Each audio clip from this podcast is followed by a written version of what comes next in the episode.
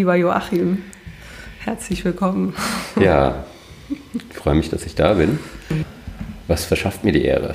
Dir, dir verschafft die Ehre, dass wir äh, neulich ähm, einmal ein Gespräch angerissen haben, wo ich dachte, das wäre interessant, da weiterzusprechen. Und das war das, ähm, das Thema kam auf, für wen produziert man eigentlich, beziehungsweise was ist ein Werk, was versteht ein Künstler als Werk. Also es war eher so ein Themenfeld. Ist ein Gespräch ein Werk? Ähm, wer ist das Publikum? Und ich habe jetzt für heute mal so ein bisschen das Thema gesetzt, äh, einfach als Rahmen, aus dem man immer ausbrechen kann. Audience of One, was ähm, sich eigentlich gar nicht so gut ins Deutsche übersetzt, oder? Publikum, das aus einer Person besteht vielleicht? Ähm, ja, ich glaube auch, dass es auf Englisch besser funktioniert. Ähm, ich fand es übrigens ganz, ganz witzig und ganz passend, weil ähm, also für mich ist dieses Themenfeld ist ja also seit langer Zeit sehr präsent, in dem bewege ich mich eigentlich ganz gern, ähm, habe dem aber nie einen, einen Namen gegeben oder irgendein Label gegeben. Hm. Gut, wahrscheinlich gibt es Gründe dafür, dass ich das nicht gemacht habe, aber trotzdem fand ich es auch äh, sehr amüsant, diesen Begriff zu sehen. Audience of One. Audience of One und habe mir dann sofort die Frage gestellt, ob das vielleicht unter Umständen schon irgendwas ist, was äh, allenthalben diskutiert wird, was schon ein stehender Begriff ist. Es wird, äh, es wird äh, nicht allenthalben, glaube ich, diskutiert. Es wird in, in meiner Beziehung diskutiert, weil äh, mir mein Partner manchmal ähm, entgegenbringt oder wir öfter diskutiert haben, für was wer ist denn eigentlich, wenn ich Kunst mache, mhm. ähm, äh, wer ist denn eigentlich das Publikum? Er stellt mir manchmal die Frage, wer ist denn eigentlich das Publikum, für wen äh, ähm, produzierst du? Und manchmal den impliziten Vorwurf, ist die Audience interessiert es überhaupt irgendwen oder sind die Arbeiten so kryptisch, dass, dass du damit eigentlich die große Masse schon ausschließt? Mhm. Und ähm, das würde, also reduzierst du eigentlich deine fiktive Audience, für die du produzierst, auf eine Person, die eine Person, die vielleicht da draußen ist, die ähm, die, die Arbeit verstehen wird oder der die Arbeit was sagen wird. Und gibt es die überhaupt und äh, ist das genug? Das, und deswegen ist für mich Audience of One wie so ein äh, etablierter In-Joke und wie es so ist mit diesen Begriffen, äh, habe ich den jetzt einfach die so entgegengeschleudert, als gäbe es den schon. Aber ich glaube nicht, dass es, ähm, oder ich bin mir das nicht bewusst, ob das äh, außerhalb dieser Diskussion ein feststehender Begriff ist. Okay. Ja, da sind ja schon ähm, gleich ganz viele ähm, super interessante Unterthemen dabei und auch ähm, Bereiche, wo ich sagen würde, da wird im Allgemeinen nicht so präzise drüber gesprochen oder man denkt, dass man genau weiß, worüber man spricht. Und eigentlich ist vieles unklar. Das fängt erst schon mal mit, mit dem Begriff Kunst an. Ähm, und äh, dann ist auch diese Annahme drin, dass man das ja auf jeden Fall für irgendein Publikum macht.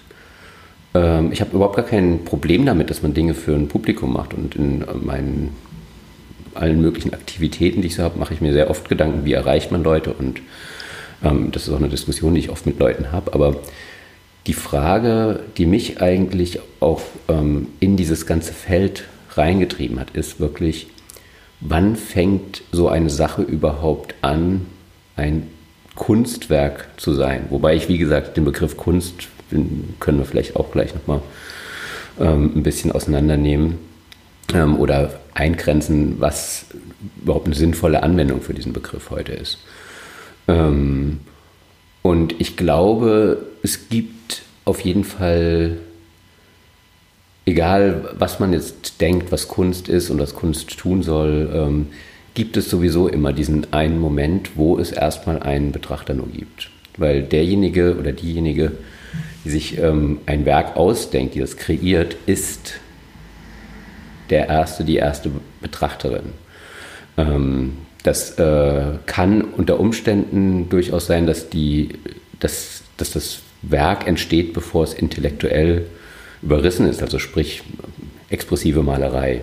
Ich mache irgendwas, ich kleckse wild auf irgendeiner Leinwand rum und ähm, ich sehe das, bevor irgendjemand anderes das sieht und dann treffe ich auch irgendwann eine Entscheidung. Also es gibt sicherlich auch Strategien, dass ich nicht mal diese Entscheidung treffe. Aber grundsätzlich ist irgendwann die Entscheidung da, okay, das ist jetzt okay, das ist schön, das ist, das lasse ich jetzt so.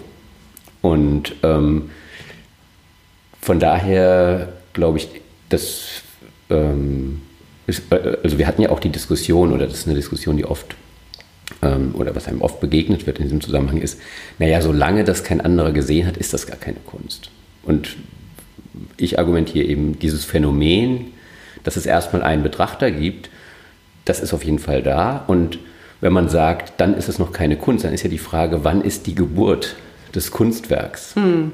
Das ist ja, ähm, das ist ja ein ganz sehr großes äh, Themenfeld für sich. Was ist ein Kunstwerk? Was ist ähm, das ist Kunst. Ich weiß gar nicht, ob ich, ähm, ob ich für, für diese Publikumsdebatte unbedingt in die Richtung gehen möchte, einfach weil ich sehe, weil ich uns schon darin verloren sehen gehe. Oder vielleicht sollten wir es von dem Kunstbegriff oder dem Künstlerbegriff, also von diesem hohen Raus überhaupt erstmal runterholen, weil äh, Produktion ist ja nicht immer künstlerische Produktion. Produktion kann ja ähm, äh, auch ähm, oder kann ja semi-künstlerische kreative Produktion sein, die dann wieder in einem anderen Kontext eingebettet wird oder kreative Produktion, man denkt sich ein Produkt aus, das man dann verkaufen möchte oder so. Also der, der Publikumsbegriff ist ja, ist ja relativ äh, weit und ich weiß gar nicht, ob man, ob jeder, der produziert, am Anfang sich so die Publikumsfrage überhaupt stellt.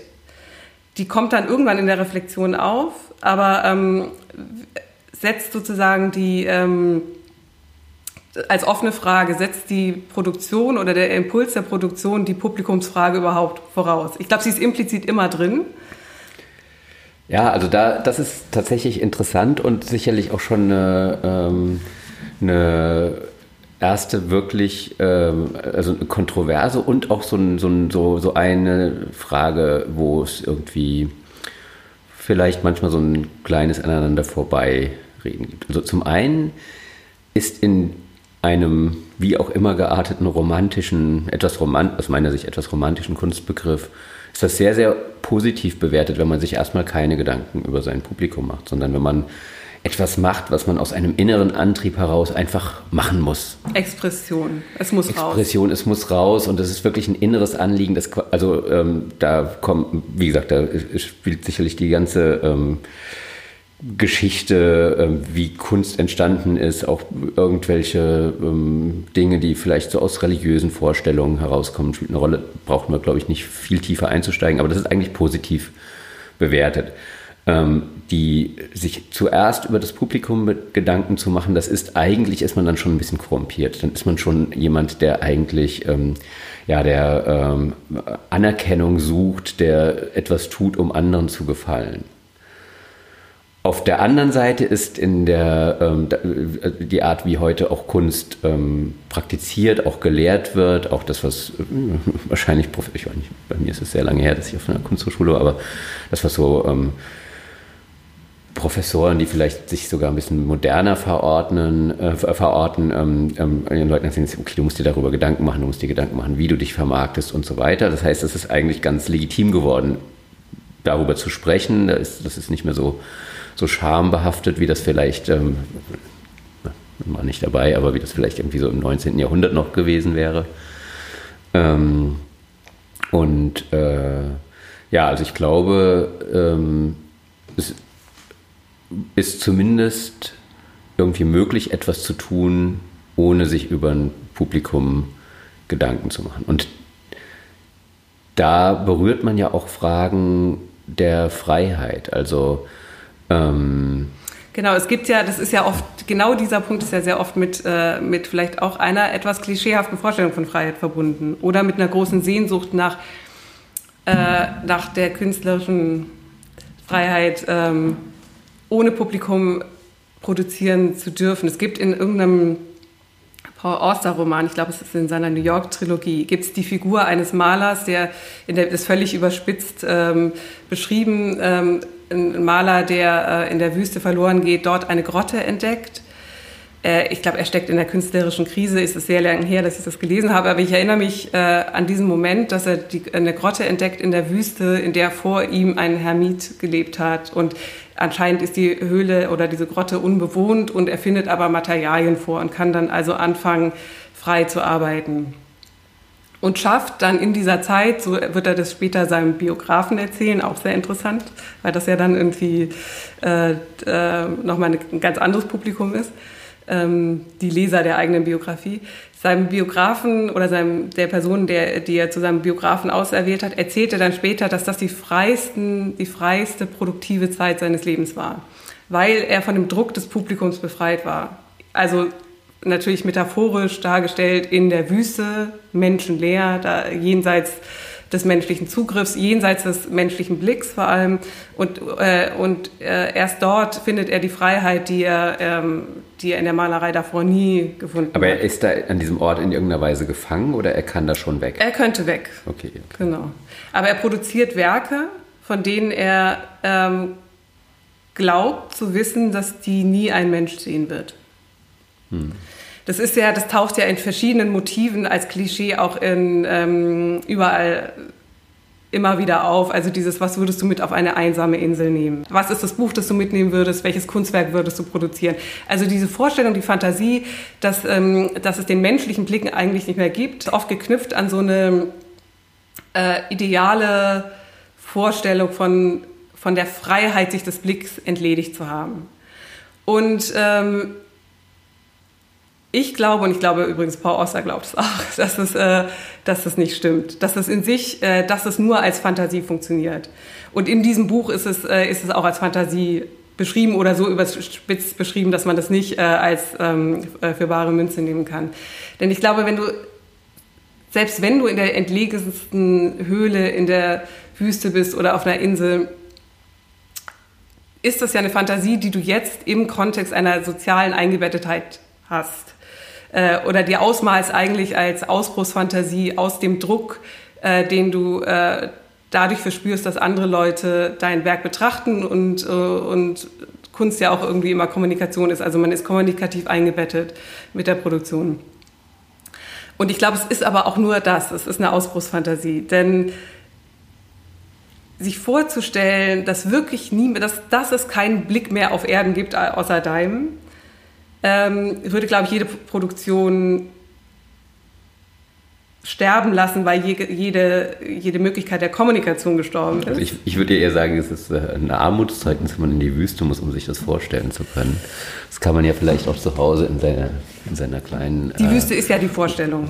Ja, genau. Also ja. Ähm, ja, also interessanterweise diese, diese romantische, etwas romantische Vorstellung, ähm, jetzt in die Natur zu gehen, sich aus der Zivilisation zurückzuziehen, so, die haben ja auch ganz normale Leute, die jetzt überhaupt nicht unbedingt was schaffen wollen. Das ist auch was, was irgendwie positiv belegt ist.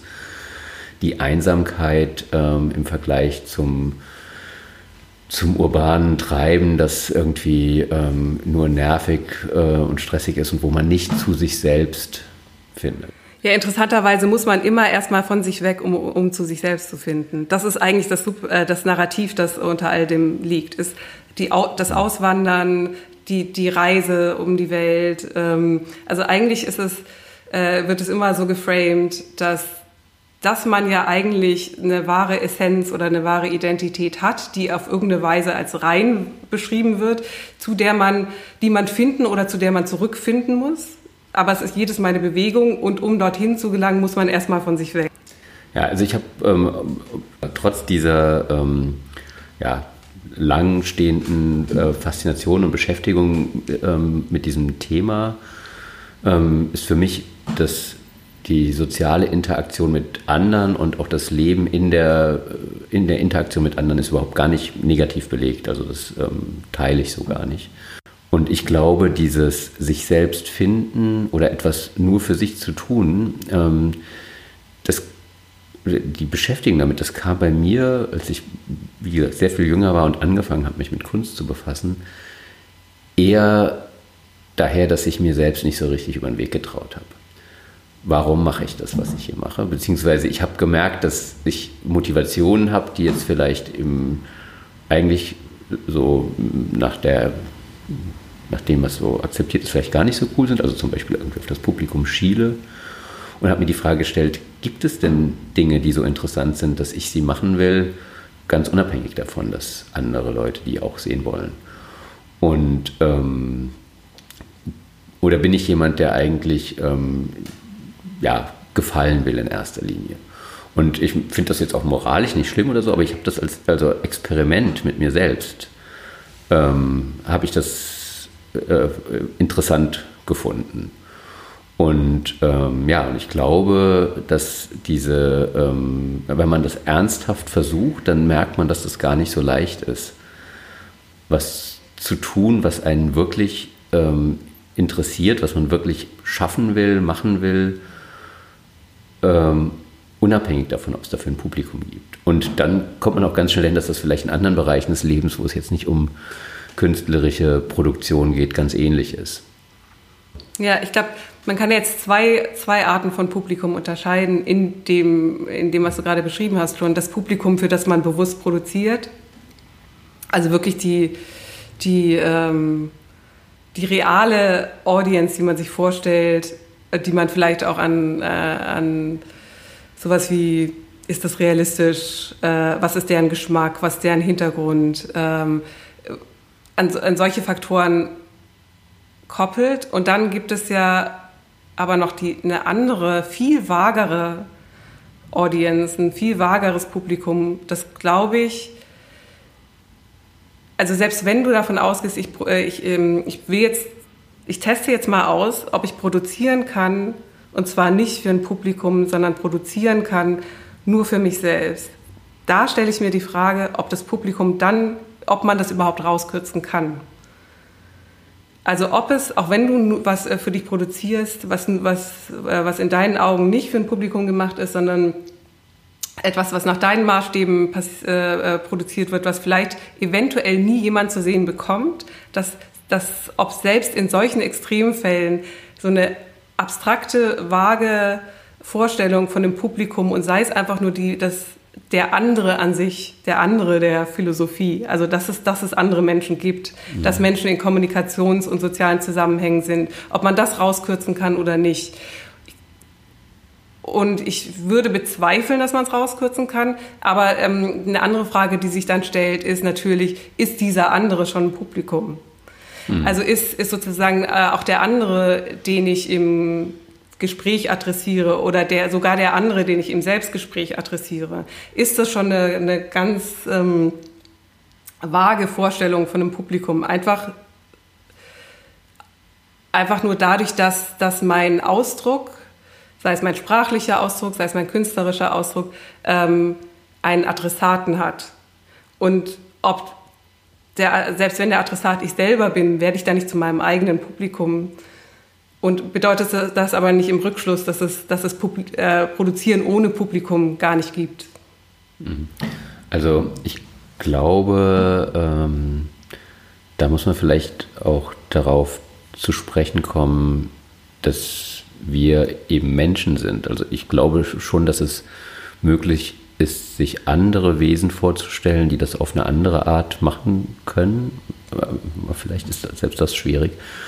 Aber ähm, ähm, die Art, wie unsere äh, also Kognition, die wir selbst auch beobachten können, abläuft, ist eben in irgendeiner Weise eine Art von Kommunikation. Und ich glaube, diese Fähigkeit, das zu tun, ist eben genau daraus entstanden, dass wir eben mit anderen Menschen interagieren müssen. Also beziehungsweise wir sind eben eine Spezies, die das tut und deswegen gibt es uns wahrscheinlich überhaupt noch. Und ähm, ja, also ich glaube, von daher ist, findet Denken halt eben in dieser, ja, immer irgendwie mit dieser Metapher der Auseinandersetzung mit irgend, irgendetwas oder irgendjemandem ähm, statt. Ähm, eine, ein Bild, das ich relativ oft habe, wenn ich halt eben, wenn ich für mich irgendwas schaffe, irgendwelche Gedanken schaffe, ist, dass dass das, was da in meinem Kopf entsteht, ähm, letztlich ein Ereignis im Universum ist. Also unabhängig davon, dass es, also es ist halt eben ein sehr kleines Ereignis im Universum, weil es findet ja nur in meinem Kopf statt. Und ähm, dann habe ich natürlich diese Vorstellung, ähm, dieses Universum quasi von außen zu beobachten. Aber diese Entität gibt es ja nicht. Also ich glaube ja nicht, dass es die gibt. Ähm, ähm, aber auch da, wie gesagt, diese Vorstellung ist auf jeden Fall da. Da, da gibt es irgendeinen Beobachter, der eben dann doch am Ende mich beobachtet. Diesen, aber die Vorstellung dieses Beobachters ist ja auch wiederum ein Ereignis, das es nur in meinem Kopf gibt. Also es ist dann, das ist, ist endlos, in mir, genau. Das ist also an der Stelle kann man das Spiel weitertreiben. Mhm. Es gibt ähm, von Siri Hustvedt äh, ein Buch, das ist eine Essaysammlung, die heißt ähm, A Woman Looking at Men, Looking at Women, äh, wo diese im Titel diese diese Verschachtelung oder dieser Regress des Beobachtens irgendwie sehr schön aufgenommen ist. Äh, es sind sehr viele kognitionswissenschaftliche Betrachtungen, Kunst, äh, kunstgeschichtliche Betrachtungen, aber auch feministische Betrachtungen und alles äh, und alles taucht eigentlich in diesem Titel schon auf. Also dass natürlich ähm, dass, wie du eben gerade schon gesagt hast, dass das, äh, das menschliche Bewusstsein erst in der Kommunikation mit dem anderen sich herausbilden kann und also den anderen, sei es als fiktive Entität, braucht, um eine Vorstellung eines Selbst zu entwickeln. Dann, dass man natürlich dem Blick des anderen in gewisser Weise auch immer ausgeliefert ist. Also, ähm, dass der derjenige, der mich beobachtet, mich, das macht mich zum Objekt. Natürlich bin ich gleichzeitig aber auch Subjekt und kann den Blick zurückwerfen. Und sie, sie nutzt ähm, ähm, die jetzt aus einer feministischen Sicht gesehen äh, den, den sehr vorbelasteten Blick des Mannes auf die Frau, indem sie einfach eine, einen Schritt zurücktritt und den Mann dabei beobachtet, wie er die Frau beobachtet. Das sagt ja der Titel. Und diese Kette könnte man natürlich jetzt endlos weiterführen. Und in diesem Buch ähm, äh, gibt es eine Stelle, wo sie beschreibt, äh, warum sie eigentlich äh, Autorin ist. Also sie schreibt äh, neben ihren Essays auch ähm, Romane ähm, und spricht an einer Stelle über den Betrachter, beziehungsweise in ihrem Fall den Leser, den sie dabei adressiert. Und ihr fällt auf, dass sie eigentlich einen Leser im Kopf hat, wenn sie schreibt, aber dieser Leser ist eigentlich ein idealer Leser. Leser. Das heißt, er hat, der kriegt, äh, der, der versteht jeden In-Joke, der hat alle Bücher gelesen, die sie gelesen hat, ähm, dass äh, der keine poetische Wendung geht an die, äh, dieser Person vorbei. Und natürlich ist ihr klar, dass es diesen Leser eigentlich nicht gibt. Sprich, und trotzdem, trotzdem entwirft sie ja äh, in der Produktion das Bild dieses Lesers. Aber wenn der, der, der ideale Leser alles weiß, was sie weiß, jedes Buch gelesen hat, das sie gelesen hat und jeden Witz versteht, den sie macht, dann ist dieser ideale Leser ja eigentlich sie. Also, und, aber ähm, zeigt, und das ist ja vollkommen bewusst, das äh, arbeitet sie an dieser Stelle heraus, und zeigt aber, dass sie ähm, ein mentales Bild des anderen entwerfen muss, für den sie schreibt. Und das hat ja was mit dem, diesem Ereignis, eine Ähnlichkeit ähm, mit dem Ereignis, das du gerade besch äh, beschrieben hast. Ne? Also das mentale Ereignis, das dann so eine endlose Kette von Beobachtern und Beobachteten aufmacht. Genau, also dieses ursprüngliche Bild, ähm, also sie beobachtet den Mann, der eine Frau beobachtet. Ähm, da, ähm, also beobachten wenn, wenn man das jetzt wirklich auf Beobachten reduziert, dann passiert ja eigentlich noch gar nichts. Also wenn ich jetzt jemanden sehe, der jemand anderen ähm, ansieht, weiß ich ja nicht, was in dem Kopf vorgeht. Ja, also ohne jetzt in irgendwelche postmodernen Dinge da abgleiten zu wollen. Also das ist ja eher das, das echte Problem, dem man nicht entkommt, dass natürlich letztlich alles im eigenen Kopf passiert und ähm, sehr vieles, ähm, also auch Kommunikation, ähm, wie gesagt, die, also die ich jetzt überhaupt nicht diskreditieren will oder an die ich glaube, die mir auch wichtig ist. Aber letzten Endes ist es natürlich trotzdem so, das, was man tatsächlich beobachtet, ist das, was im eigenen Kopf stattfindet. Ähm, und ähm, da, klar, man hat irgendwelche Techniken des Abgleichs und so weiter, aber eigentlich ist man auf sich zurückgeworfen. Und ja, da ähm, kann ich eigentlich wieder so einen kleinen, also ein bisschen zurückkommen zu dieser, also zu meiner ähm, Überlegung, der, die halt, ja, die ich, oder zu meinen Überlegungen, die ich im Zusammenhang mit der Kunstproduktion angestellt habe. Ähm, wenn sowieso alles in meinem Kopf passiert, ähm, dann ist der kürzeste Weg, Phänomene in meinem Kopf zu erzeugen, wahrscheinlich einer, wo ich gar nicht aus meinem Kopf raus muss und den Umweg über die anderen gehen muss. Ähm, so, also das, ich, ich meine, klar, ist, ich habe halt in da oft einen sehr, ähm, vielleicht ein bisschen so einen ähm, formalen Ansatz, über solche Dinge nachzudenken, aber also auf diesem Gedanken bin ich halt eben sehr lange hängen geblieben, muss ich sagen. Weil wenn das so ist, dann ist ja, also ich möchte ja auch eine bestimmte ähm, Ökonomie der Produktion haben. Ne, das ist für mich auch ähm, tatsächlich, ähm, auch, dann hat das auch was mit Eleganz zu tun.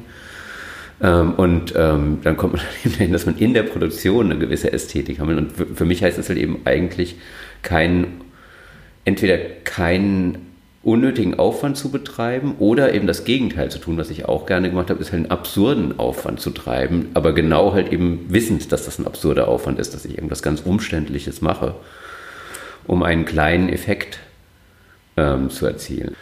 Also ich glaube, es gibt ähm, viele Arbeiten, die darüber funktionieren, dass, dass Leute einen abwegigen Aufwand betreiben, dass sie sich, dass sie unmenschliche Anstrengungen ähm, unternehmen, um äh, ja, irgendwie am Ende was zu machen, was man irgendwie auch ganz ähm, einfach machen kann. Oder zum Beispiel Dinge manuell zu tun, die man automatisieren kann. Ähm, ist vielleicht jetzt nicht das beste Beispiel für ein Kunstwerk, aber ich, es gibt so, so, einen polnischen Maler, der hat irgendwann mal angefangen, einfach zu zahlen von null bis unendlich zu schreiben. Ich glaube, Roman Opalka oder, oder wie hieß er. Der hat ähm, das als eine Befreiung empfunden, letzten Endes jeden Tag wie so einen Office-Job zu haben, wo er in sein Atelier geht und der hat dann irgendwie, ich glaube, von dunkel nach hell oder so mhm. hat sich das dann verändert, aber im Prinzip sein ganzes Leben, wahrscheinlich lebt er nicht mehr, warten, schon, schon älter sein, aber ähm, hat er einfach Zahlen aufgeschrieben. Das ist ein absurder Aufwand, um eigentlich diese, diese Story, die ich jetzt irgendwie in zehn Sekunden erzählt habe, zu schaffen. Mhm. Die habe ich in zehn Sekunden erzählt und jeder kapiert, also da ist alles drin. Da muss man nicht mehr mehr zu sagen. Es hat sehr was von so einer Mönchszelle. Genau, das kommt, man, man, ne? kommt da auch ganz schnell genau auf diese, also wir hatten ja heute schon, sind wir schon ein paar Mal so in diese Ecke gekommen. Ähm, man kommt da halt eben genau auch zu diesen ähm, religiösen Sachen und ähm, da aber wahrscheinlich auch, weil die sich gerade, wahrscheinlich auch gerade so östliche Religionen, ähm, die gehen vielleicht auch die sind vielleicht auch so entstanden, dass Leute sich halt eben ganz ähnliche Fragen gestellt haben oder vor ähnlichen Problemen standen. Und dann sind da sicherlich halt eben so Meditationstechniken und sowas oder auch dieses, ich gehe allein in die Wüste, das gibt es natürlich auch im, sagen wir mal, im, im, im, im, ähm, bei den mediterranen Religionen ganz, ganz viel. Ich glaube, in der Bibel hat man es auch oft, dass da Leute irgendwie in der Wüste sitzen und dann plötzlich Gott sehen und so. Ähm, ja, aber wahrscheinlich kommt das aus, äh, daraus dass, äh, kommen diese Bilder daher, dass Leute sich eben schon ganz früh ähm, auch so Sinnfragen gestellt haben. Ja, in dem Fall dann äh, Kunst eigentlich als Selbsttechnik oder als Technik der Verausgabung und aber eben äh, angeleitet von dem, der Vorstellung, dass vielleicht Wissen nicht zwangsläufig was ist, wie du es eben auch beschrieben hast, oder Erkenntnis was, was im Kopf stattfindet, sondern irgendwas, was vielleicht auch über den ganzen Körper erfahren werden kann, oder dass es Wissensformen gibt, die eben nicht ähm, nur als Ereignis im Kopf stattfinden, sondern an der ähm, an dem bewussten Wissen vorbei gewissermaßen zum Zuge kommen. Also da ist ja zum Beispiel Partei ein ganz großer The äh, Theoretiker von, der für das, das Wissen in der Selbstverausgabung, das Wissen des, äh, äh, also des Absurden, das Wissen, das im, das, oder äh, Techniken, die einen von sich selbst entfernen, sei es die, ähm, sei es, sei es das Opfer, sei es die Poesie, sei es die Erotik, die aber eigentlich alle gemeinsam haben, dass man einen Schritt von sich zurücktreten kann. Und da haben wir wieder dieses gleiche Motiv, dass, es, ähm, dass man sich selbst entkommen muss, um zu sich selbst zu kommen. Ähm, äh, die es einem erlauben, einen Schritt zurückzutreten, aus sich rauszutreten und dass darin eine Erkenntnis liegt, die, auf die wir sonst keinen Zugriff haben. Hm. Und ich glaube, viele dieser ähm, meditativen, mystischen, asketischen, mönchsartigen Kunstpraxen reichen eigentlich in, äh, oder weisen in diese Richtung. Ne? Ja, das, das äh, denke ich auch auf jeden Und Fall. haben die dann keinen Adressaten? Was glaubst du? Ähm, Oder ist der Adressat ähm, so eine abstrakte äh, Instanz wie Gott bei den Mystikerinnen oder ähm, vielleicht sowas wie das Menschsein, die Erfahrung des Menschseins oder ähm, das Wissen, also vielleicht ähm, eine Bewegung eher in Richtung einer abstrakten Erfahrung. also jetzt aus, äh, aus äh, Sicht desjenigen oder derjenigen, die das tut, die sich so aus dem ähm, sozialen Leben herausnimmt.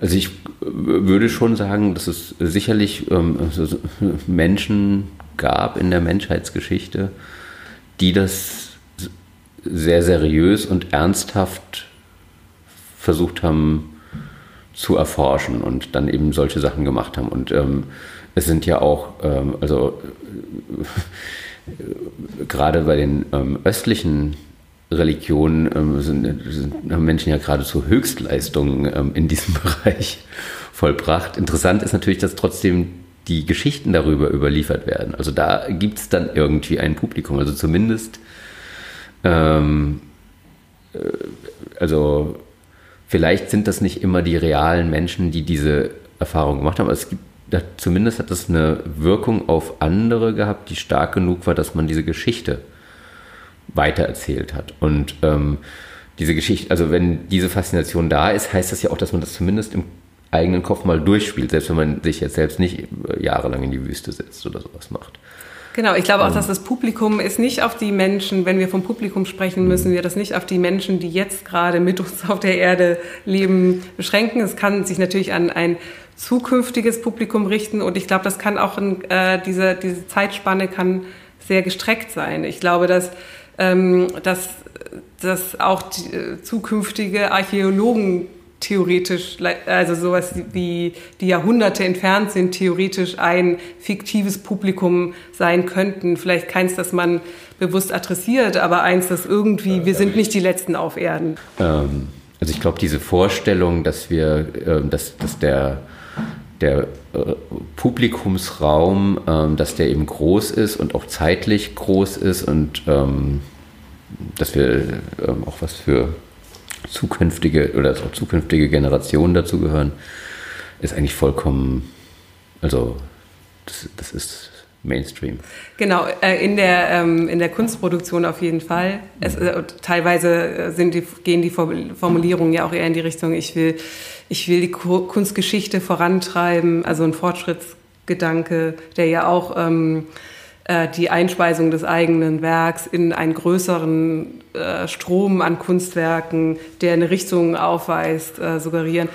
Äh, das ist alles klar. Ich meine, wenn ich jetzt von zukünftigen Archäologen spreche, meine ich eigentlich nicht die Kunsthistoriker in, äh, in 200 Jahren, sondern ein vielleicht nicht mal aktiv gedachter Gedanke von, auch wenn alle, auch wenn der ähm, Maler in der Wüste malt und äh, selbst wenn er äh, glauben würde, es gäbe keinen anderen Menschen mehr auf Erden, könnte er ja, ähm, ist damit noch nicht die Möglichkeit eines Blicks, also ist ganz abstrakt gedacht, die Möglichkeit eines Blicks eliminiert. Ähm, das könnte, äh, man muss den Zeit, man kann den Zeithorizont dehnen, man kann sagen, ach, vielleicht gibt es noch eine Alienrasse ähm, da draußen, die, die hat das auch noch nicht gesehen. Und ich, ich spreche jetzt nicht oder von vielleicht, oder, oder ein ganz anderes Phänomen, vielleicht ähm, hat er eine, eine multiple Persönlichkeitsstörung und ein Kind Okay. selbst. Zum Beispiel. Also genau, aber das, das ist, äh, ich, ich, ich ziehe es deswegen in, das, äh, in dieses Abstrakte und vielleicht auch ein bisschen Lächerliche. Ähm, weil meines, also ich kenne nicht viele Künstler, die über zukünftige Archäologen oder Aliens nachdenken, wenn sie produzieren.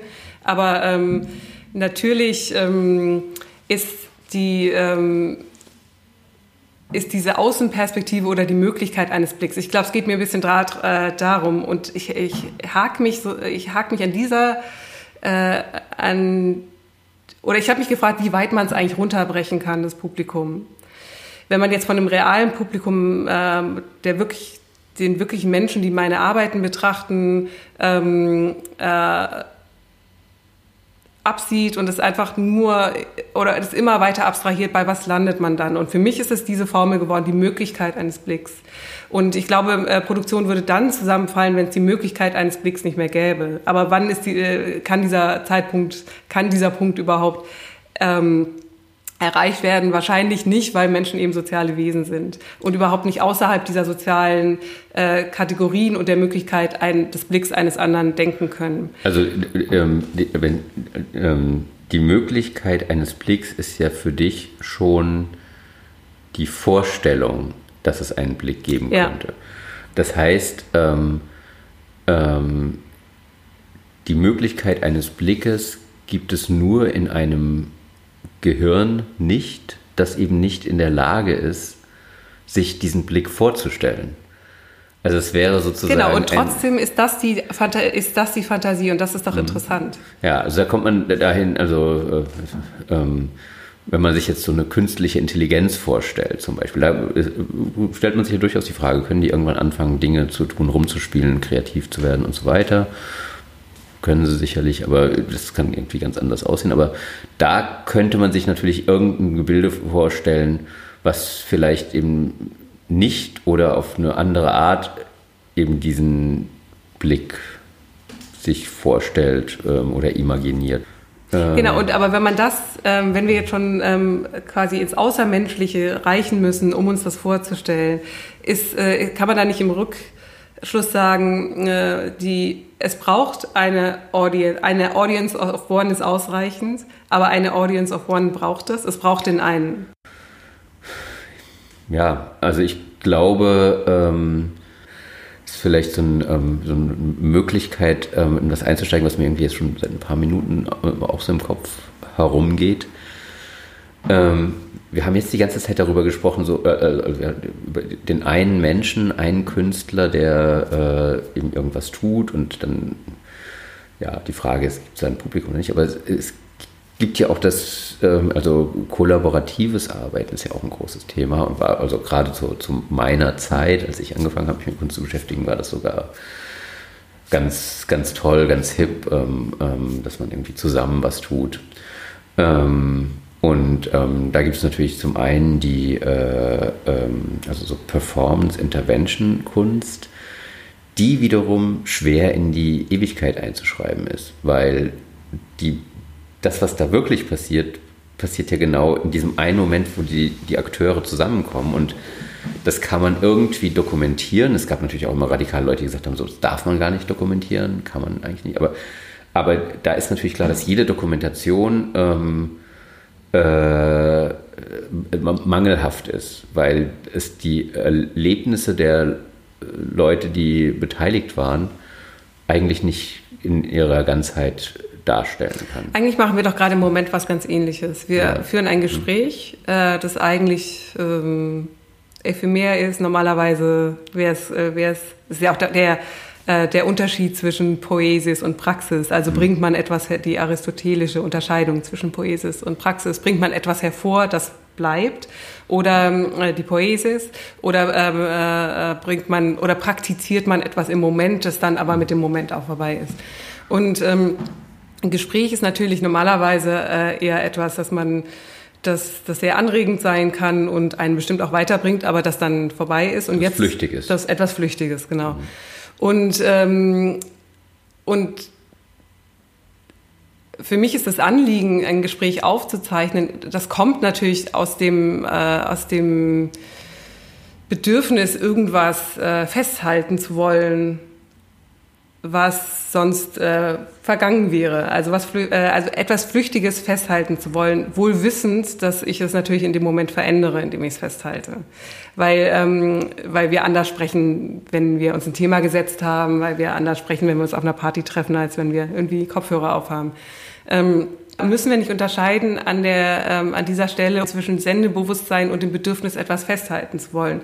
Weil das sind ja eigentlich zwei verschiedene Dinge ähm, ja, es, und man kann unter Umständen auch noch äh, so was Drittes, was da dran hängt, so also Aufmerksamkeit zu bekommen oder überhaupt wahrgenommen zu werden, zu, sich zurückzuversichern, dass man existiert. Ich meine auch, die Tatsache, also selbst nur so ein flüchtiges Wesen zu sein und ähm, vielleicht unwichtig zu sein, keine Rolle zu spielen, vergessen zu werden, das ist ja eine eigentlich eine tiefe, äh, also eine tiefe Verletzung oder Beleidigung eines im sich selbst wahrnehmenden Wesens.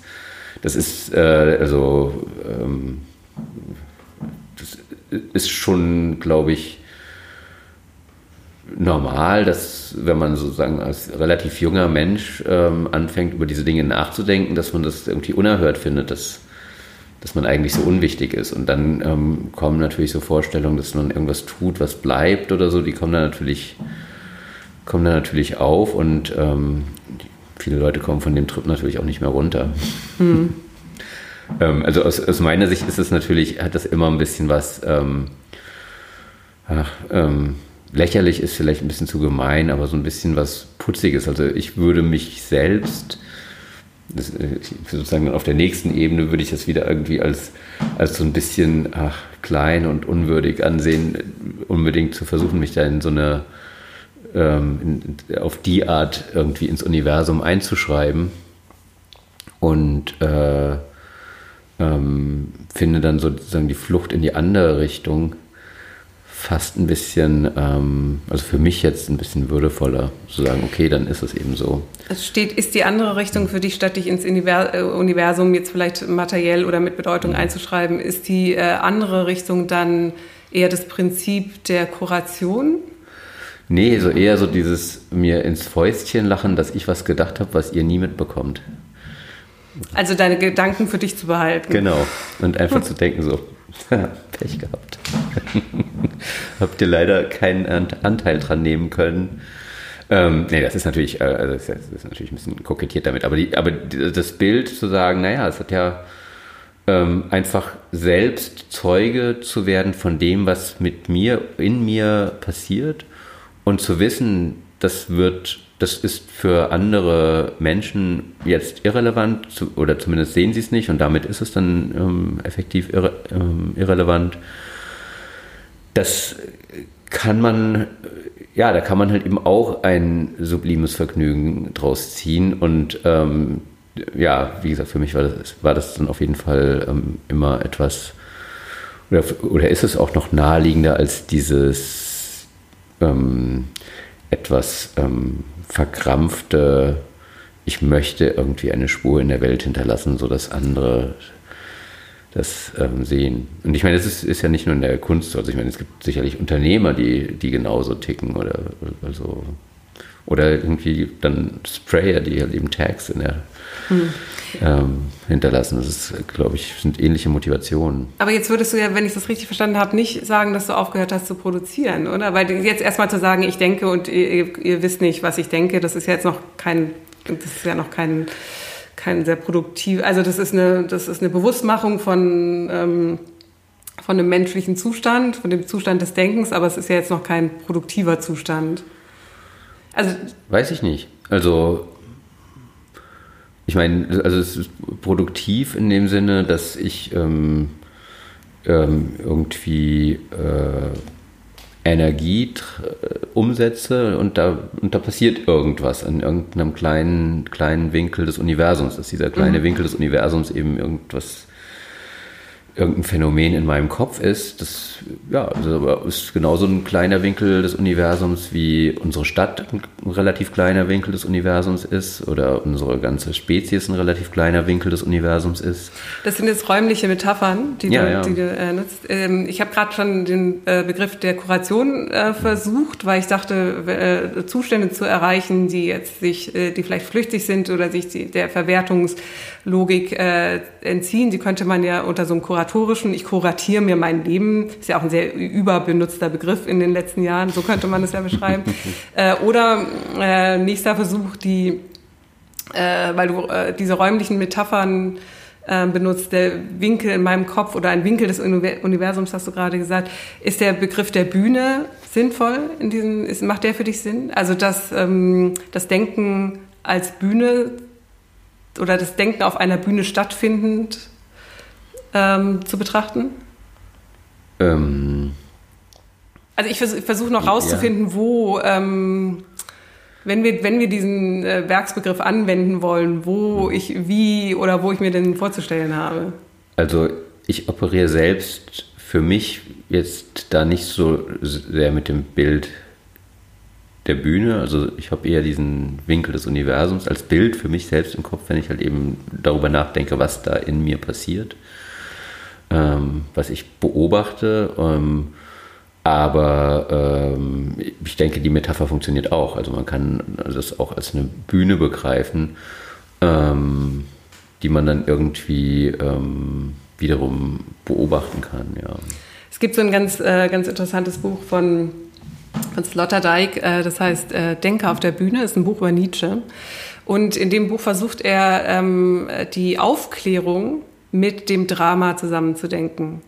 Und die Aufklärung ist ja jetzt eigentlich, also die Metapher der Erhellung ist ja jetzt eigentlich der Versuch, ähm, Licht in die Welt, also die, die dunklen Winkel des, äh, der Welt zu erleuchten und hat äh, was sich, sich ausdehnendes. Wissen ist prinzipiell äh, verfügbar oder äh, zu erreichen und man kann es mehren und je mehr man sozusagen, je, je mehr Regionen und Bereiche man erhält, desto heller wird es insgesamt. Ne? Also äh, und alles ist dem es gibt eigentlich keine Winkel, ähm, die dem Verstand ähm, nicht zugänglich wären oder dem Denken nicht zugänglich wären. Und äh, Sloterdijk versucht, ähm, das mit Nietzsche, äh, Nietzsche zu lesen, aber nicht aus so einem, oder nutzt Nietzsche, um die, die, äh, die Aufklärung nicht immer noch mit Lichtmetaphern zu beschreiben, aber nicht mehr mit äh, Metaphern, dass das gibt ein da draußen und das ist hell, sondern ähm, äh, bemüht den Begriff der Bühne und zeigt anhand von Nietzsches Denken, wie der sich eigentlich selber als Denker auf seiner eigenen Bühne inszeniert. Und zwar auch mit Bühnenlichtern, Scheinwerfern, vielleicht manchmal eine Fackel in der Hand haltend, aber eigentlich immer nur ähm, äh, Punkt, sein Denken, das sein Denken ist in Sloterdijks Interpretation immer nur eine punktuelle Erhellung des Seins. Also keine, äh, kein großes äh, Projekt der, äh, der gesamten Menschheit zur Mehrung des Wissens, sondern in, im Denken, indem ich verschiedene, vielleicht auch Denkfiguren erschaffe, Begriffsfiguren erschaffe, äh, kann ich ähm, äh, kann ich als Denker selber Masken aufziehen und mich ähm, auf der Bühne meines eigenen Denkens in Szene setzen, aber nicht einfach nur um Drama zu betreiben, sondern immer noch unter dem Projekt der Erkenntnis. Aber das Erkenntnis kann ich, äh, die Erkenntnis ist ein anderer Erkenntnisbegriff. Es ist kein additiver, akkumulativer Erkenntnisbegriff, es ist ein dramatischer Erkenntnisbegriff. Und das finde ich eigentlich ein sehr, ähm, sehr schönes Bild. Ja.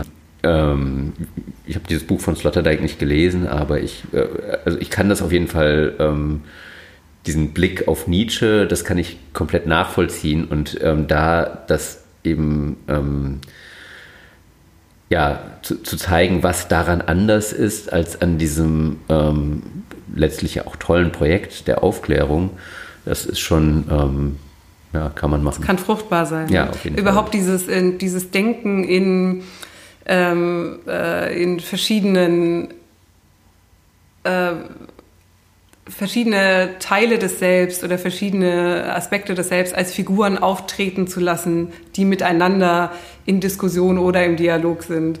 Äh, vorhin hast du ja auch schon mal das, das Wort ähm, äh, multiple Persönlichkeit oder so an anderer Stelle verwendet, aber das kann man, äh, das kann man ja äh, produktiv nutzen.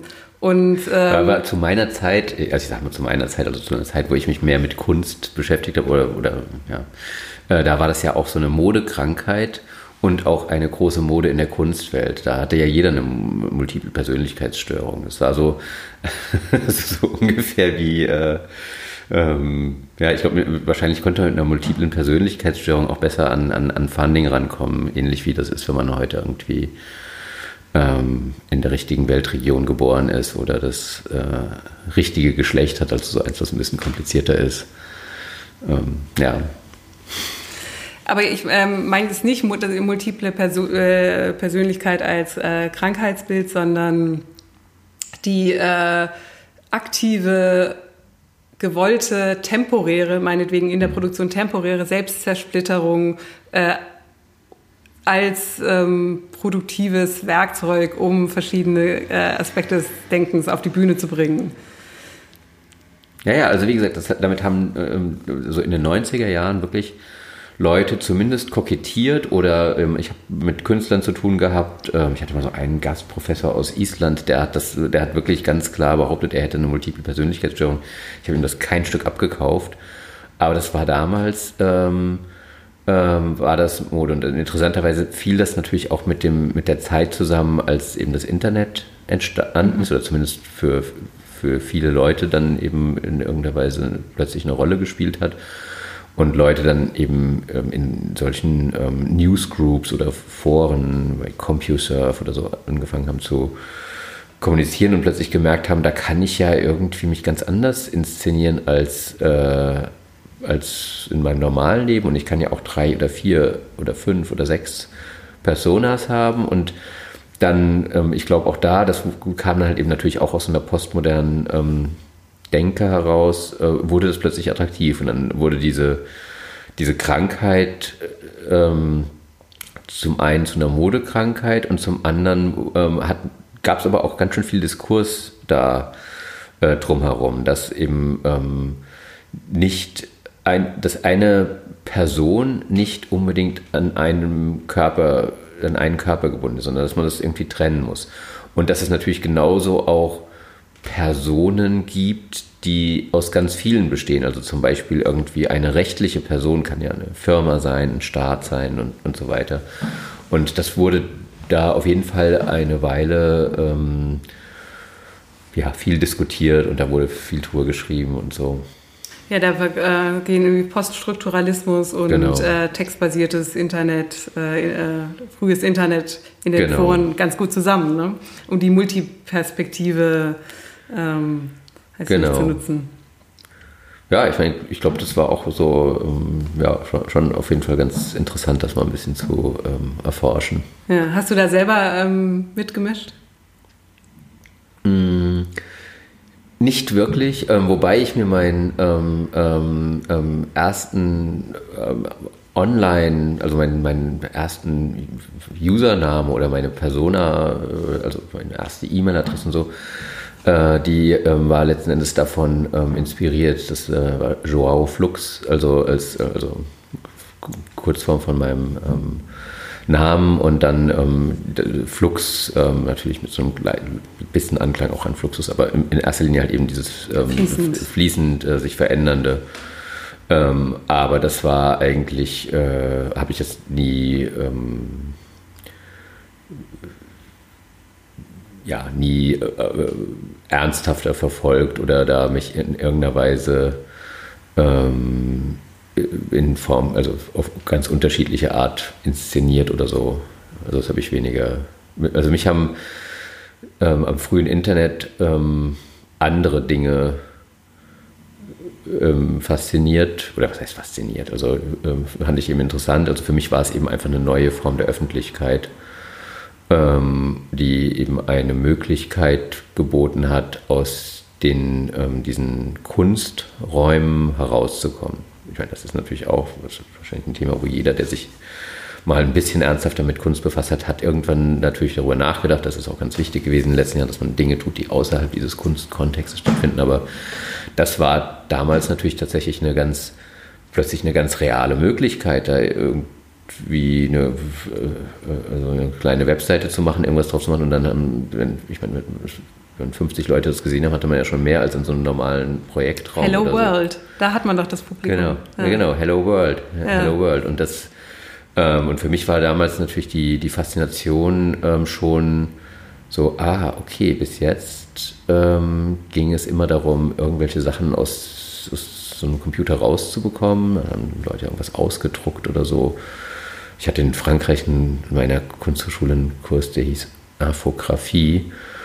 Und ich hatte selbst als Jugendlicher habe ich äh, richtig programmiert, halt eben mit so frühen Homecomputern und so. Und ich hatte dieses grafische Benutzerinterface und so, das hat mir alles gar nichts gesagt. Ich dachte, was ist das hier für ein lächerliches Zeug? Also die malen jetzt hier Bilder in, in der Quark Express und Photoshop, so frühe Versionen, so pixelige Bilder und dann wird das ausgedruckt mit irgendwelchen, also was, was soll das? Und ähm, dann plötzlich kam eben das World Wide Web und ähm, dann war klar, okay, jetzt geht es nicht mehr darum, diesen, dieses lächerliche Zeug da rauszubekommen, sondern jetzt geht's, jetzt findet die Realität da drin statt. Und man muss da Dinge äh, reinbekommen und das hat, da bin, ja, da, da habe ich eben angefangen, das ein bisschen zu, zu erforschen, aber ich habe, äh, obwohl ich sehr, mir dieser, dieser ganze Diskurs um diese multiplen Persönlichkeiten und Rollen, die man spielen kann, das war mir sehr bewusst, damit habe ich mich schon beschäftigt. Aber ich habe eigentlich ähm, in erster Linie geguckt, was gibt es für alternative Öffentlichkeiten und vor allen Dingen, ähm, ähm, also ich mich, äh, ja, wie entkomme ich äh, vorgef also ähm, ich sag mal, Eliten, die ich selbst nicht irgendwie verändern kann. Also ich habe jetzt gar kein Problem, Dinge für nur, wenige zu tun. Ich habe nicht mal ein Problem, Dinge für nur mich zu tun, aber ähm, die, äh, das war eine Möglichkeit, was zu tun, wo nicht so ganz klar ist, ist das jetzt irgendwie Popkultur, ist das, ist das Journalismus, ist das Kunst, ähm, sondern das ist eben irgendwas und irgendwelche Leute sehen das dann. Also das Publikum hat mich an der Stelle dann halt eben schon interessiert.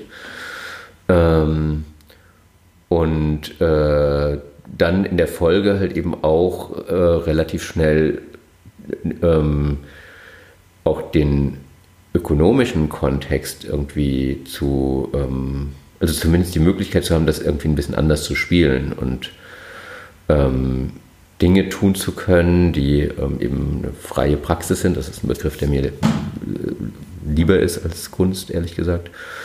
Ähm, die nicht diesen Vorwand brauchen, dass es eben in so einem ähm, Kontext stattfindet. Und mit Kontext meine ich jetzt nicht nur die Galerie oder das Museum, sondern auch eben die ökonomischen Strukturen, in denen das passiert. Du machst ja ähm, seit einigen, seit, äh, seit vielen Jahren schon, ähm, beobachte ich bei dir verschiedene äh, Projekte und Versuche, Gespräche oder ähm, Diskurse zu kuratieren, Leute zusammenzubringen. Es gab, äh, gibt ein Format, das du ähm, seit, seit einem Jahr ungefähr machst, ne? den Trouble Salon. Kannst ja, genau. Äh, ist, ist das für dich zum Beispiel, wäre das für dich Teil deiner freien Praxis? Und vielleicht kannst du kurz erklären, mhm. was es was dabei auf sich hat? Mhm. Ja, also das ist äh, sicher Teil meiner freien Praxis. Ähm, ist äh, was, was ich eben ähm, nicht alleine mache. Also es ist, ist, kollaborativ im Sinne von, okay, es sind erst schon mal Gespräche, aber ich habe halt eben auch Leute, mit denen ich das zusammen organisiere, mit denen die Idee zusammen entstanden ist. Und ähm, freie Praxis, ähm, ähm, ja, durchaus auch ökonomisch also ähm, mit, mit, mit, ähm, ökonomisch betrachtet, äh, Dinge tun, mit denen man eben kein Geld verdient oder auch etwas tut, was es einem dann wiederum ähm, leichter macht, Geld zu verdienen. Ich habe jetzt kein Problem damit, äh, aber ähm, im Freien im Sinne, ähm, die Freiheit, das eben tun zu können, einfach zu nutzen und ähm, ja, und, äh, also frei heißt für, für, dich dann äh, ökonomisch befreit oder vom Geld äh, abgekoppelt? Also genau, nicht nur vom ökonomischen Zwang, aber der ist halt eben schon, der ist, ist glaube ich, in unserer Welt sehr, sehr wichtig. Also über, über die, ähm, darüber, dass man Dinge in einem ökonomischen Kontext tut, ähm, entstehen eben auch bestimmte Regeln, was getan werden kann und wie was getan werden kann. Also wenn man Budgets auftreiben muss. Und ähm, die, äh, also wenn ich jetzt dieses Ideal habe, frei agieren zu können, dann möchte ich mich, dann muss ich mich von diesem Zwang eben auch befreien, sonst ist es eben keine Freiheit.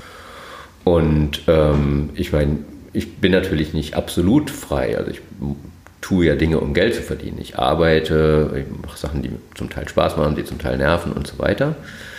Ähm, aber für mich ist das eben ähm, einfacher, äh, einerseits mein Leben mit diesen marketable Skills, die ich so zufällig irgendwie äh, erworben habe, zu bestreiten und äh, dann ähm, an meinem alten Projekt weiterzuarbeiten, worüber wir ganz am Anfang gesprochen haben, eben das zu tun, was ich wirklich für mich tun will, ohne mir sicher zu sein, ob ich mir dabei in die Tasche lüge oder nicht.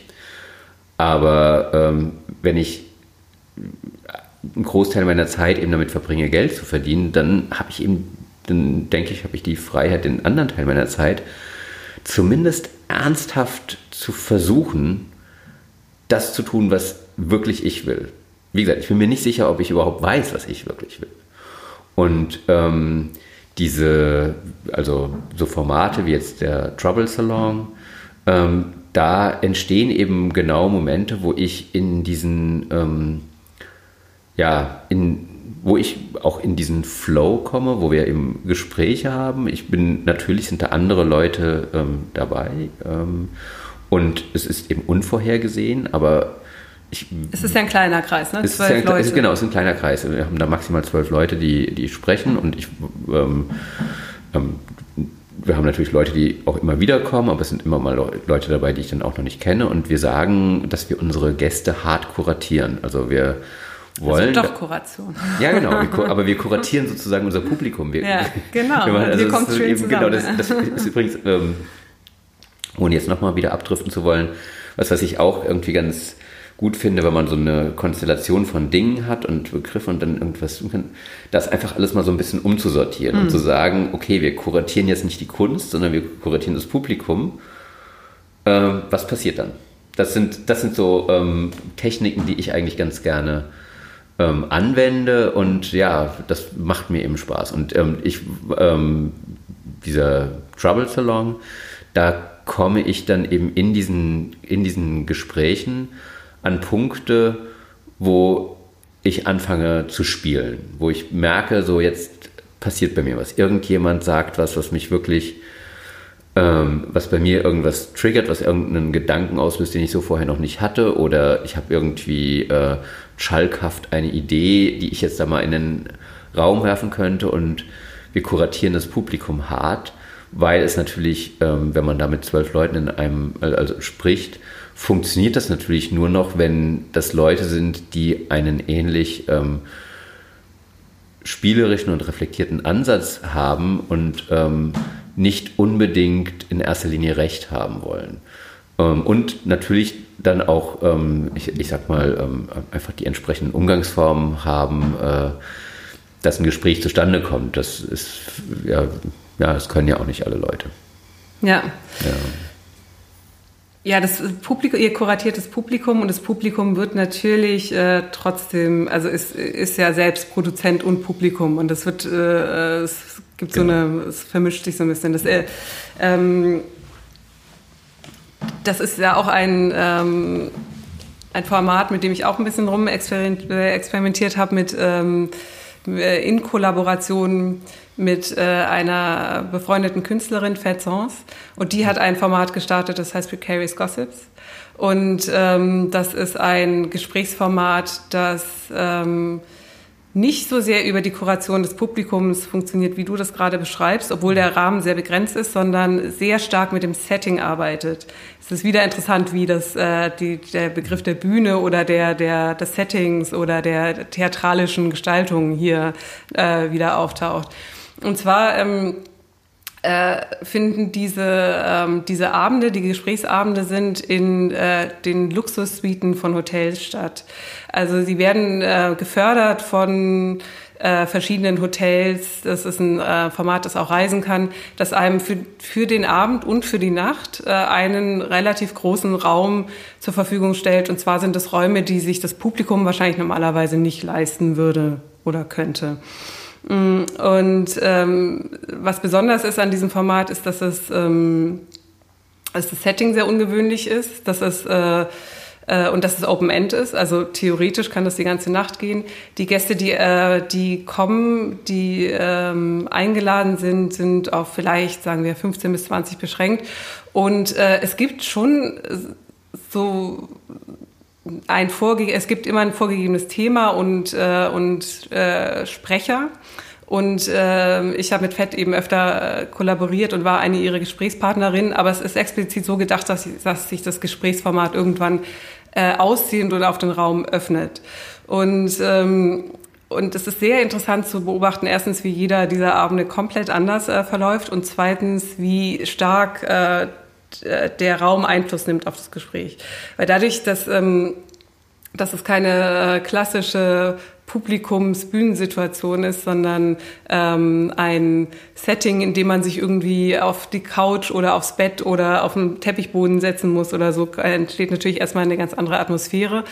Und, ähm, und zweitens ist, äh, ist ist es eben äh, zeitlich nicht eingegrenzt und das heißt, das Format öffnet sich irgendwann. Das heißt, wir beginnen zu sprechen und über die Zeit, je, je offener die Leute werden, ähm, mitzureden, desto mehr schalten sie sich ein und wir ähm, und die eigentlichen Sprecher ziehen sich im Laufe des Abends so ein bisschen aus dem Gespräch zurück. Nicht ganz natürlich, vielleicht noch als äh, in so einer Art Moderatorenrolle ähm, äh, auf jeden Fall noch ähm, mit, mitsprechend, aber das Publikum rückt über den Abend graduell in das Gespräch mit ein. Und das ist ganz spannend zu beobachten, was da passiert. Das Publikum wird auch, äh, verändert sich auch, weil nicht alle irgendwie sechs Stunden lang bleiben wollen. Und das heißt, manche gehen nach zwei Stunden. Es kommen aber keine dazu. Ähm, alle müssen auch pünktlich sein, das ist auch wichtig. Und ähm, von einer Situation, wo zwei Menschen auf, äh, in, einem, in einer Hotel-Luxus-Suite auf dem Bett sitzen und reden, wird es dann meistens, äh, bleibt am Ende noch eine Gruppe von drei, vier Leuten übrig, die, die dann ganz intensiv weiterredet.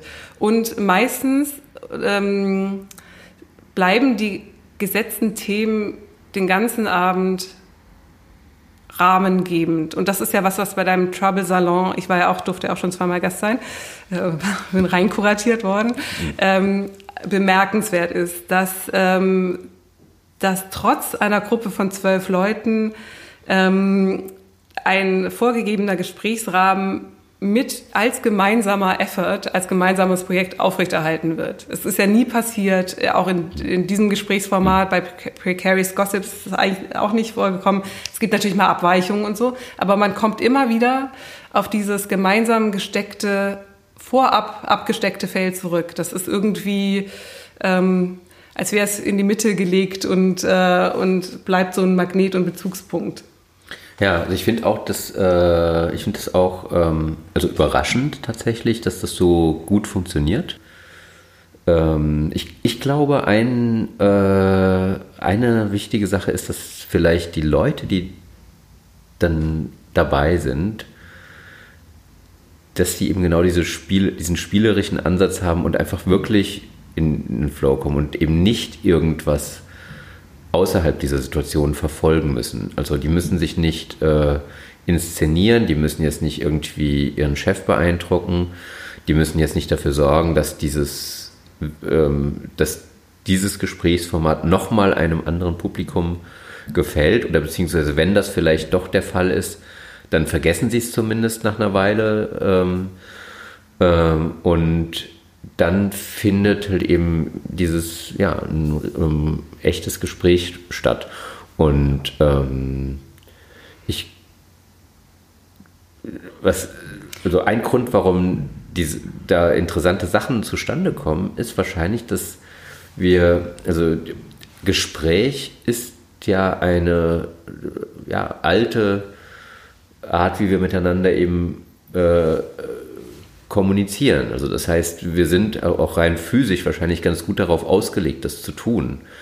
Ähm, das heißt, wir müssen nicht irgendwie anders funktionieren, als Menschen eben nur mal funktionieren müssen. Und ähm, gleichzeitig ähm, ja, sind dann natürlich in solchen Situationen Leute, die vielleicht auch ein bisschen ähnlich gelagerte ähm, Faszinationen und Interessen haben, sodass eben dann das Spiel zustande kommt oder der Ball rollt, könnte man ja auch fast sagen. Mhm.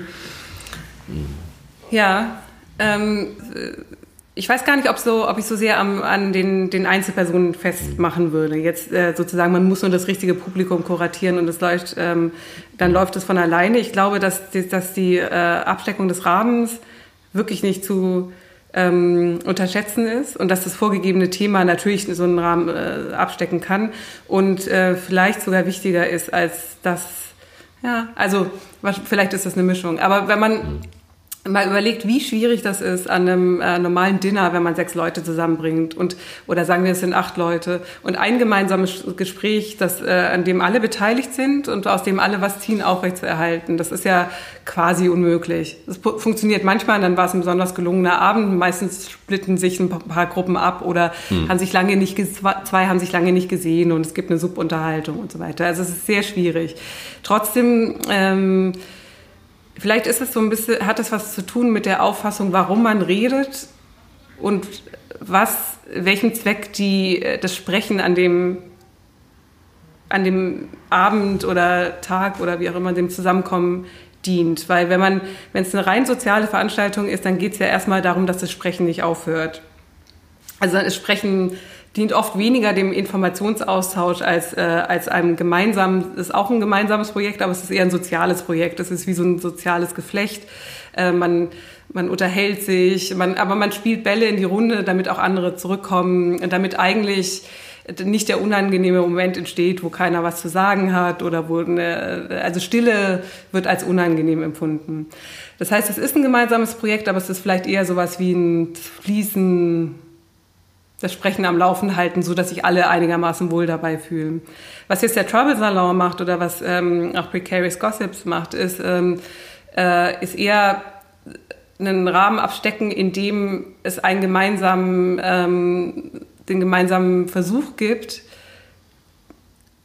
über den reinen die reine Aus, den reinen Austausch von Sprache, das reine am Laufen halten von Sprache hinauszugehen und wirklich etwas zusammen zu entwickeln, einen Gedanken zu ent, äh, zusammen zu entwickeln oder ein Thema von möglichst vielen verschiedenen Seiten zu beleuchten.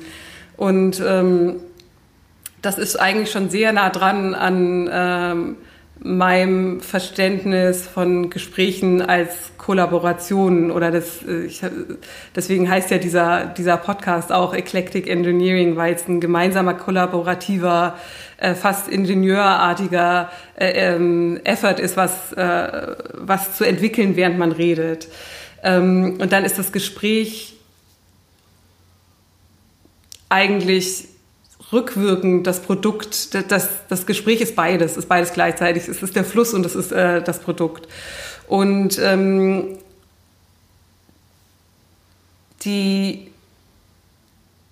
Setzung von einem Thema suggeriert an das Publikum ja schon, es geht hier uns heute um was und lasst uns einen Gedanken gemeinsam entwickeln. Und vielleicht funktioniert es deswegen so gut. Andererseits habe ich auch an genug Salons teilgenommen und äh, genug andere Versuche gestartet, äh, gute Gespräche zu kuratieren. Es hat nicht, es hat nicht so gut funktioniert. Ja, also ähm,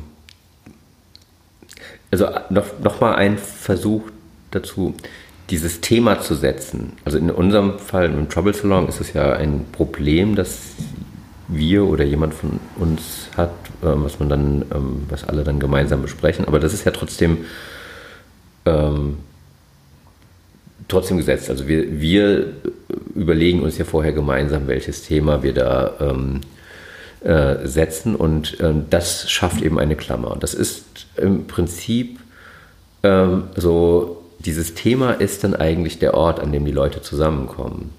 Das ähm, spielt vielleicht eine ähnliche Rolle wie ähm, ähm jetzt äh, ansonsten das äh, ähm, Kunstwerk. Also vielleicht ist dieser eine Satz, in dem dieses Formu das Problem formuliert ist, vielleicht ist das tatsächlich so etwas ähnliches wie ein Kunstwerk, dass man jetzt diesem kleinen Publikum von zwölf Leuten hinstellt und die lassen sich darauf ein. Und die sind ja auch gekommen, weil sie es interessant finden. Also, also ich meine, wir kuratieren zwar hart im Sinne von nicht jeder darf kommen, aber wir zwingen ja auch niemanden zu kommen.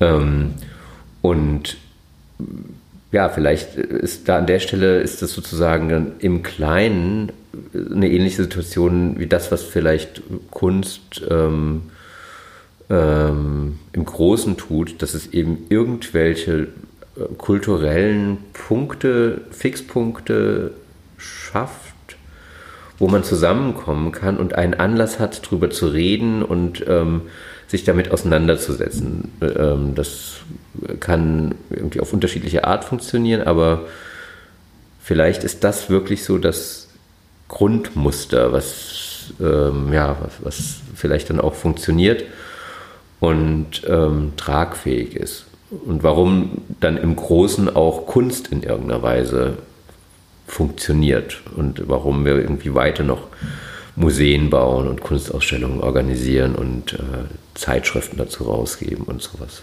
Weil es Orte der Kommunikation sind. Genau, weil es irgendwie Orte, Orte sind, an denen die Leute zusammenkommen und dann ähm, eben ein, ähm, ja, ich meine, ich hatte jetzt irgendwie den Begriff Spiel auf der Zunge, will den aber vielleicht gar nicht so benutzen, weil es eben was sehr Reales ist. Ähm, es ist ein, ja, aber es ist schon irgendwie so eine Art Spielregel, die da ist und ähm, die Spielregel, ich glaube, Leute funktionieren ganz gut mit Spielregeln. Also das machen sie eben auch dann ganz gerne. Ähm, ähm, man spielt gerne Spiele, wo irgendwie wo, eine, wo es eine Spielregel gibt, die einerseits das Spiel begrenzt ähm, und andererseits ähm, ganz viel, also endlos viele Spielzüge ermöglicht. Das ist, das ist glaube ich, eine, ähm, ja, ich glaube, das ist ein, ein, wichtiger Aspekt. Genau, und das klar ist, aus diesen Spielregeln äh, tritt oder aus diesem Rahmen tritt man jetzt auch nicht raus. Du hast gerade gesagt, du willst, äh, also ich hatte ein leichtes Zögern bei dir bemerkt, das mit dem Spiel zu vergleichen, weil Spiel ähm, leicht die, äh, Konnotation von Leichtigkeit oder es ist nicht so ernst Ach, oder sowas ja. hat. Aber ich, ich, ich äh, würde da, ähm, ich glaube, dass, ähm, dass, das, äh, dass das Spiel ähm, ganz, sogar ganz große Ähnlichkeiten mit der ähm, wissenschaftlichen Methode aufweist. Also dass es, äh, dass es eigentlich ganz ähnlich funktioniert. Also du, du setzt dir einen Rahmen äh, und, und definierst Regeln, die, äh, von denen du kein, auf gar keinen Fall abweichen darfst. Und innerhalb dieses gesetzten Rahmens kannst du was entwickeln, was du dann später als Produkt verwerten kannst. Das ist äh, eigentlich die, sind, die wissenschaftliche Methode und das Spiel sind sich eigentlich sehr verwandt. Ja, also mein Zögern war in erster Linie, dass ich nicht noch so ein großes Fass aufmachen Ach wollte, so. weil Spiel ist für mich eben auch so ein sehr zentraler ähm, äh, Begriff. Ähm, und gleichzeitig auch so ein Begriff, der, der halt eben leicht ganz unterschiedlich verstanden wird. Und ähm, ähm, ja, also ein Spiel in der Definition zeichnet sich eben natürlich durch diese Begrenzung aus, dass es ein innerhalb und ein außerhalb des Spiels gibt. Ähm, und ähm, es gibt aber auch ganz viel, ähm, also äh, Möglichkeiten des Missverständnisses um den Begriff drumherum. Also zum Beispiel äh, versteht man unter Spiel auch etwas Sinnfreies, was dann wiederum ganz in der Nähe von dem ist, was irgendwie für mich diese, diese Free Practice oder Kunst ist. Aber ähm, wenn man jetzt zum Beispiel an Spieltheorie oder so denkt, ähm, hat Spiel auch ganz viel mit Wettbewerb zu tun und hat, äh, kann halt immer auch auf eine sehr ökonomische Begrifflichkeit verstanden werden. Also deswegen mein Zögern, mm, ähm, hier mm. so ein äh, sowas in die ja, Runde zu werfen, ohne das dann ähm, tiefer erläutern zu. Äh, ich kann es ja. Aber ja, und dann hat es ja aber ähm, die, äh, also im Englischen gibt es ja die Unterscheidung zwischen Play und Game. Genau. Und richtig. im Deutschen haben wir nur das, das eine Wort Spiel und ähm, äh, Play äh, wird verwe eher verwendet, um das äh, offene Ergebnis, das genau. Spiel mit dem offenen Ergebnis zu beschreiben. Und Game ist eben genau dieses methodisch gesetzte, ähm, dieser methodisch gesetzte Rahmen mit sehr klaren Spielregeln. Und jetzt ist aber die Frage, wenn wir das wieder rückbringen wollen auf ähm, auf äh, das Kunstverständnis und äh, oder oder warum auch diese Gesprächsformate funktionieren oder nicht funktionieren. Äh, oft wird äh, vielleicht ähm, der der Play-Aspekt von künstlerischen oder Gesprächsformaten ähm, vorangenommen, obwohl ähm, eigentlich ein Game-Aspekt am ähm, Greifen ist. Mhm. Und äh, vielleicht ist, ist Kunst oder, ähm, oder so ein Gespräch auch oft dann ähm, erfolgreich oder als kollaborativer ähm, Effekt äh, äh oder als kollabor äh, kollaboratives Unternehmen, Unterfangen ähm, erfolgreich, wenn es äh, sich eher um diesen Game-Aspekt des Spiels handelt. Weil man dann nämlich dieses ähm, abgesteckte Feld hat und äh, sowas wie Teamgeist entwickeln kann.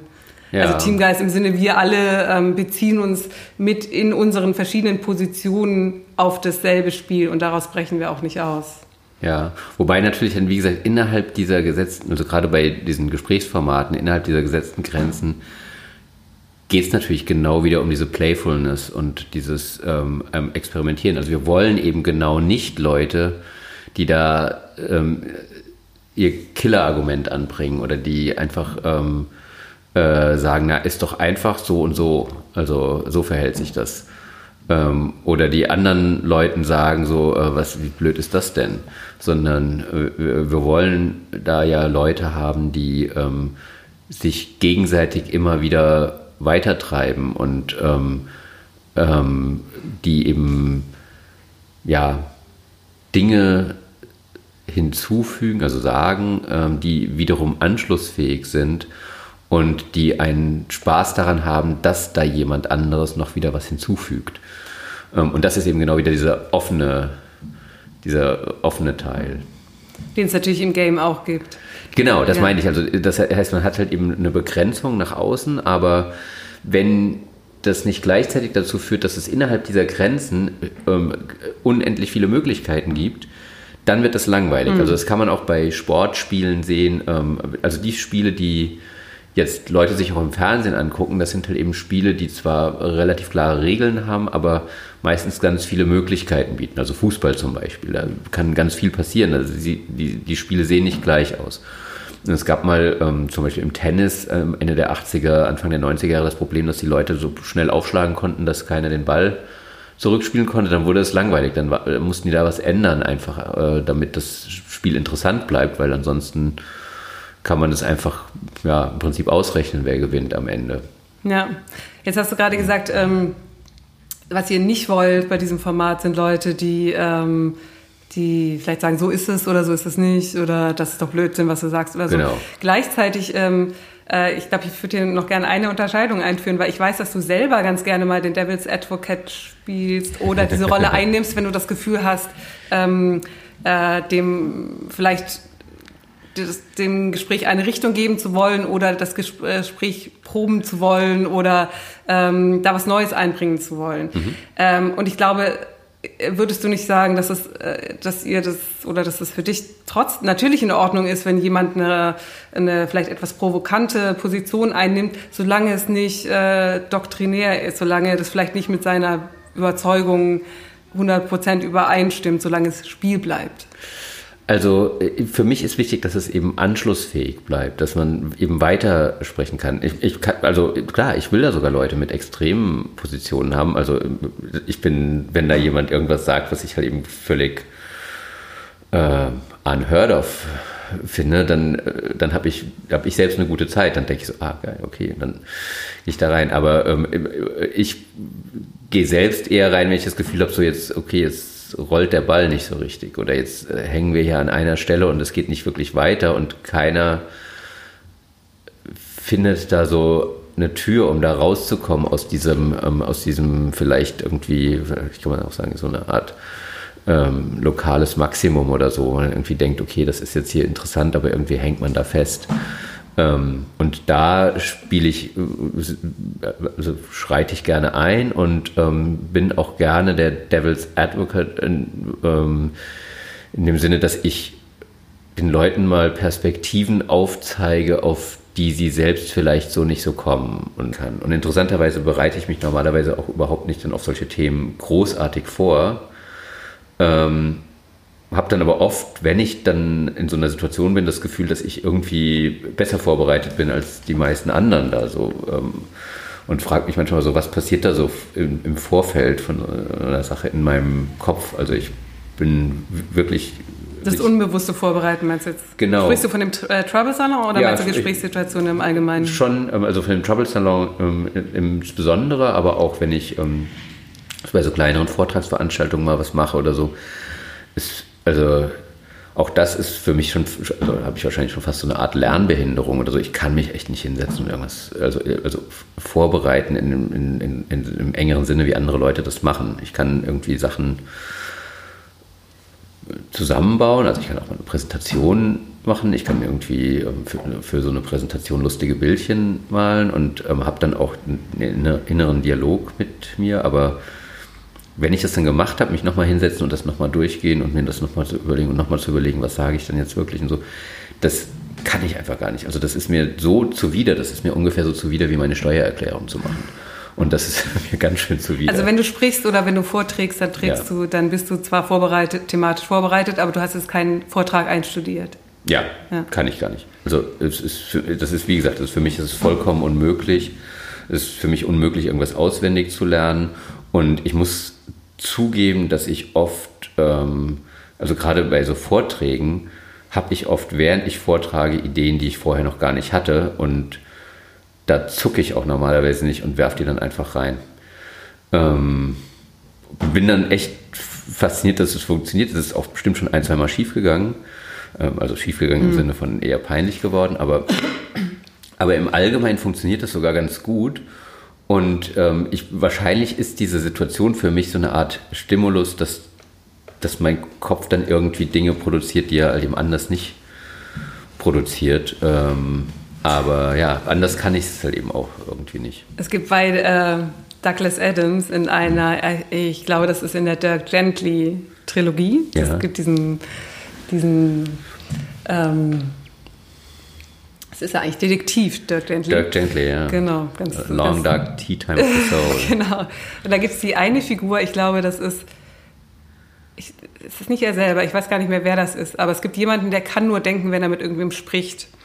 Und hat aber schon alle... Ähm, alle Freunde, Familie so abgenutzt in seinem Freundeskreis, äh, dass er irgendwann bei seiner Sekretärin gelandet ist. Und selbst die kann es nicht mehr aushalten und deswegen haben die ein Arrangement oder eine Lösung gefunden, dass ähm, sie Nee, wie war das? Er, er ruft bei Freunden an und quatscht denen die Anrufbeantworter voll. Und die Sekretärin ist dazu da, am nächsten Tag rumzufahren und die Kassetten einzusammeln. Und äh, aber er kann, er kann nicht anders. Er kann, äh, es würde nicht. Und da haben wir wieder das Publikum oder den anderen äh. drin.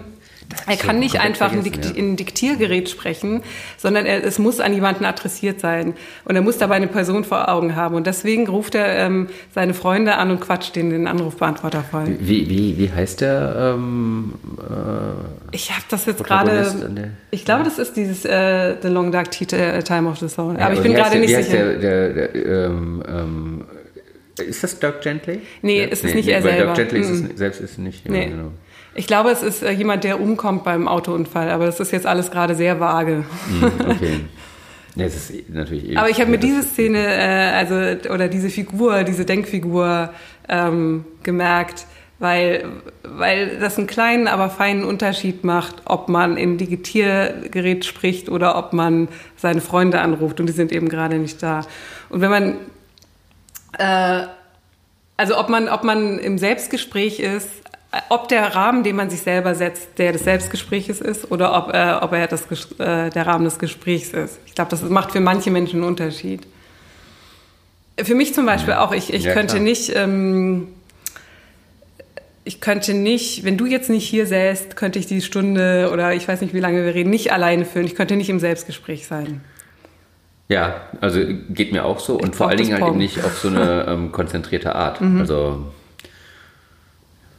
ja, interessant, wie oft äh, Douglas Adams einfach so den, den Nagel auf den Kopf trifft. Ja, und dann immer, immer durch solche ja, ja. Figuren. Es gibt ja auch diesen wunderbaren, das habe ich gerade in einem Vortrag verwendet, diesen äh, wunderbaren e elektrischen Mönch, der, weil die Menschen nun mal glauben müssen und nicht anders können, erfinden sie ein Gerät, den elektrischen Mönch, der äh, an ihrer Stelle glaubt.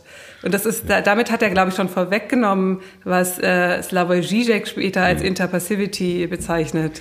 Ja, ja. Und ich weiß nicht, ob äh, Žižek sich jemals auf Douglas Adams bezieht oder ob das vielleicht sogar zeitgleich war, aber es ist der gleiche Gedanke. Also ähm, es gibt äh, Beschaffenheiten des oder äh, des menschlichen Seins oder der, der, der, menschlichen Art. Also es gibt einfach Grundzüge des Menschseins und die sind aber gleichzeitig auch eine Last. Selbst wenn es sowas ist wie Glauben oder Spaß haben in Zizeks Fall, Lachen und das kann man dann an Maschinen outsourcen.